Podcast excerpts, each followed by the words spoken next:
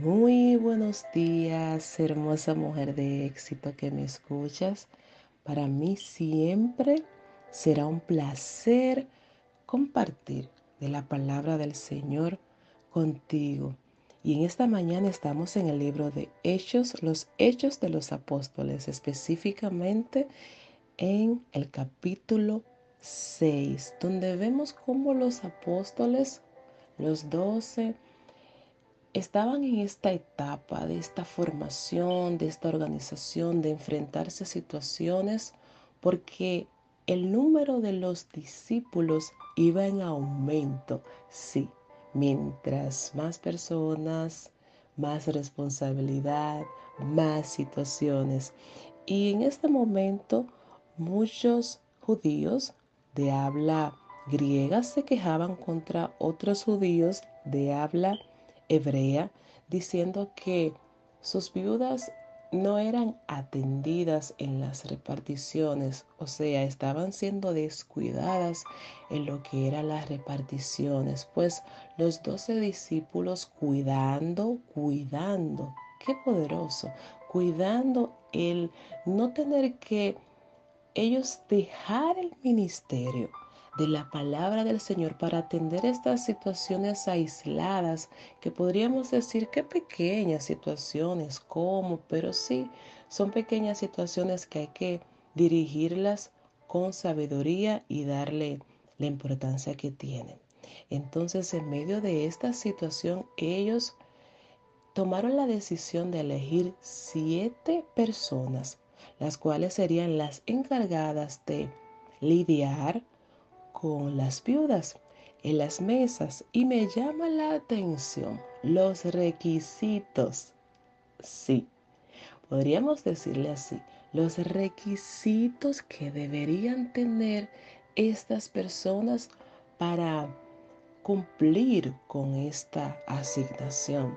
Dice, de buena reputación, llenos del espíritu y de sabiduría. Y ciertamente fue así escogieron a siete.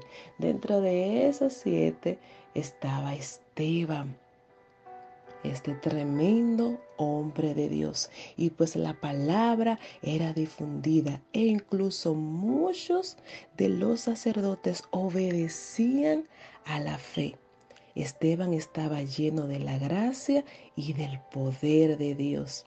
Y es que nadie, nadie podía hacerle frente a la forma en la que este hombre hablaba y se desenvolvía. Fue tanto así, tanto así, que esto causó cierto alboroto y muchos comenzaron a levantar falsos testimonios contra este hombre de Dios, a pesar de que las señales lo seguían y, y prodigios, sí, siempre hay unos cuantos que se van a levantar mediante testimonios falsos lograron su objetivo de llevarlo ante el consejo y decir que él estaba en contra de las leyes de Moisés, etcétera, etcétera.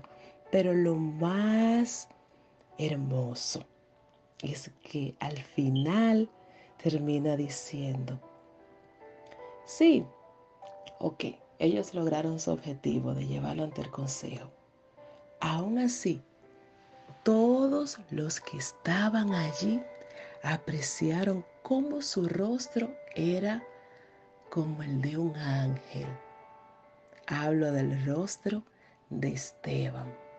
No importa la situación que él se encontraba en ese momento, este hombre estaba lleno de Dios. Aquel que fue elegido, diría mucho, simplemente para atender las viudas pero esos requisitos de buena reputación, lleno del Espíritu Santo y de sabiduría, había algo más poderoso en él, que emanaba, por supuesto, de él, que levantó cosas en contra de él.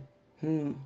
Pero todos allí pudieron apreciar, apreciar como el rostro de Esteban era como el de un ángel poderoso. Bendiciones, mujeres de éxito.